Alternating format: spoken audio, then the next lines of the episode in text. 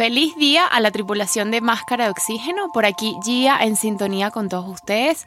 Como siempre, feliz y agradecida de estar aquí nuevamente, de regalarnos un break para escucharnos, porque no se crean, yo, yo también me escucho, aunque suene loco, lo hago. Me gusta mucho porque al saber que lo que hablo aquí salió de mí, que lo llevo dentro, que lo transmito con todo el compromiso del mundo por este canal y que aparte lo escucho de mi propia voz, pues toma como, como más valor y concientizo aún más mis palabras.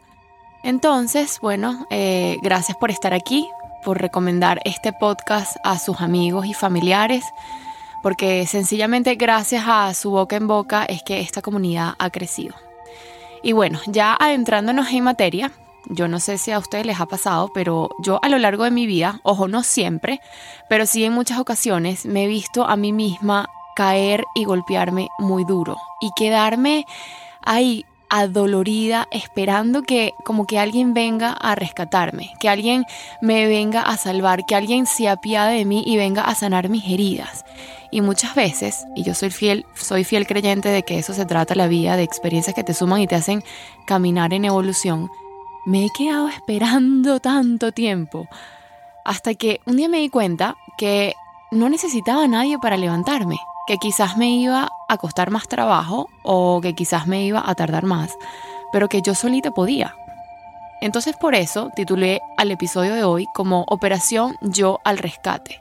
Porque lo que quiero hablar hoy, aparte de poderoso y real, es un llamado a nosotros mismos a hacernos cargos de nuestra propia vida, a responsabilizarnos de nuestro andar y a comprometernos a siempre seguir adelante, pase lo que pase, aferrados y agarrados a nosotros mismos. ¿Te has montado en un avión? En la vida, como en los aviones, en caso de emergencia, debemos ponernos primero nuestra máscara de oxígeno antes de ayudar a los demás. Máscara de Oxígeno nace de la premisa de si yo estoy bien, siempre podré dar lo mejor de mí al mundo. Quiero que a través de este podcast oxigenes tu espíritu, tu alma, aprendas a amarte, a valorarte y a ponerte siempre en primera fila. Vivimos constantemente viendo hacia afuera, cuando el verdadero viaje siempre debe ser hacia nuestro interior. Máscara de Oxígeno te invita a emprender un camino hacia la introspección, el despertar espiritual y hacia la búsqueda de un mayor grado de conciencia. Acompáñame a crecer y obtener las herramientas que no solo nos darán seguridad para enfrentar lo que sucede en este plano físico, sino que también harán que nuestra vida se encuentre llena de paz, felicidad y plenitud.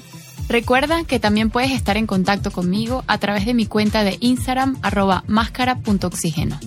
Soy Yanela Bello y quiero que dejes que el universo te hable a través de mí.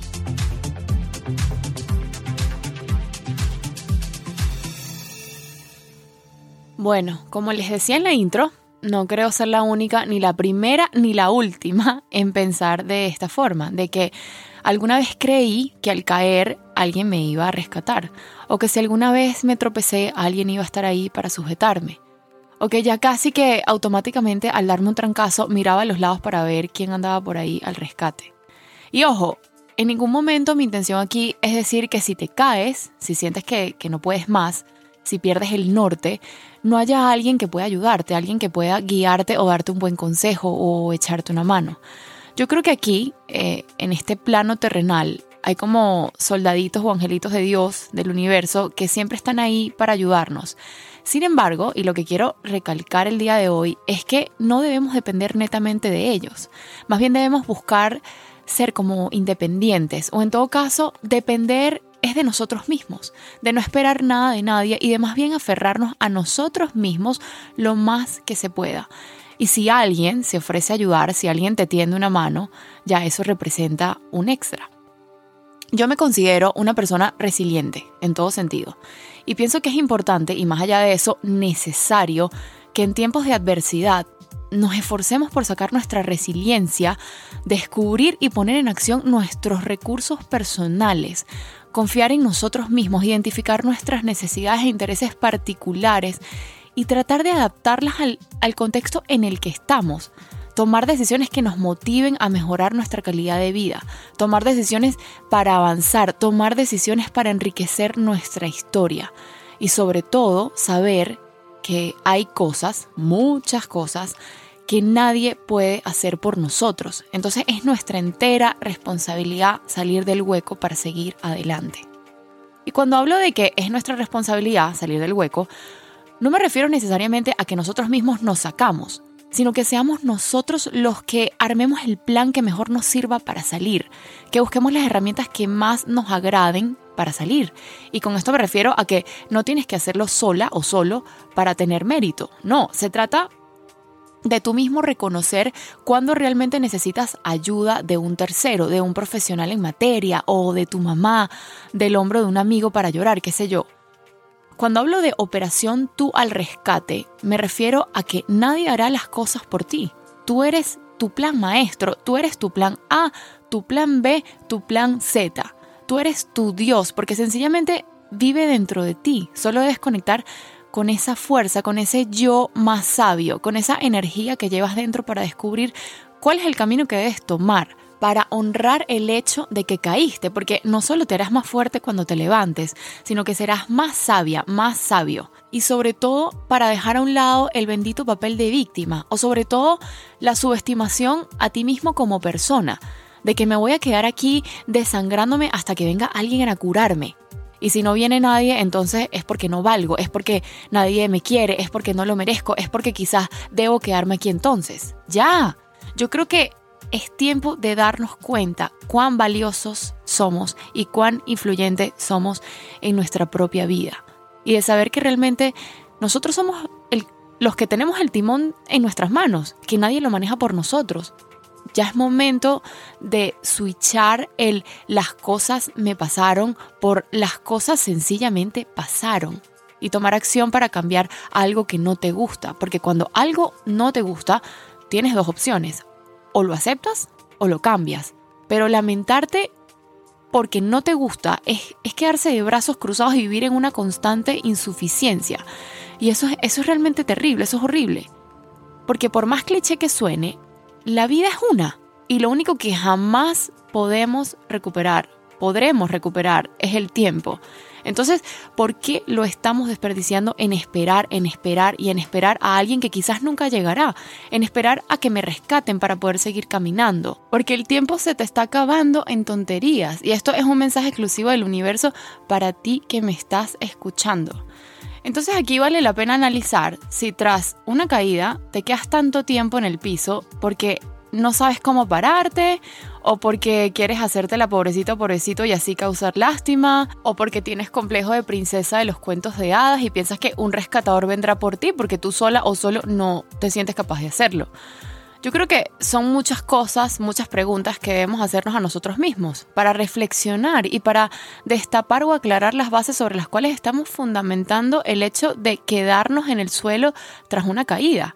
Y aclaro, aunque no sé si ya es muy tarde, porque tengo todo el episodio hablando de caídas, me refiero a situaciones que nos hacen estancarnos, que, que nos hacen sentir profundamente mal, depresiones, en fin, no hablo como una caída de bicicleta, por ejemplo.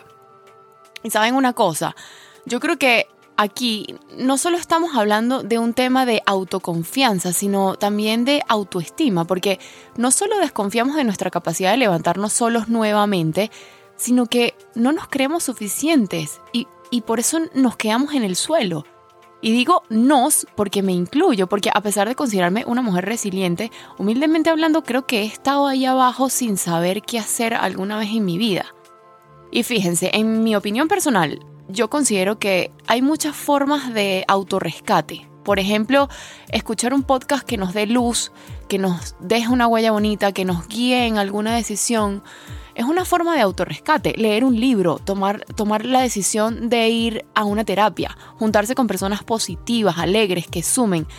Todas esas son formas válidas de autorrescates. Entonces fíjense que sí está en nuestras manos salir del hueco, porque nadie, nadie, nadie lo hará por ti. Y además, ¿saben algo? Caer solo nos ayudará en una cosa, y es a buscar a ver cómo coño nos levantamos ahora.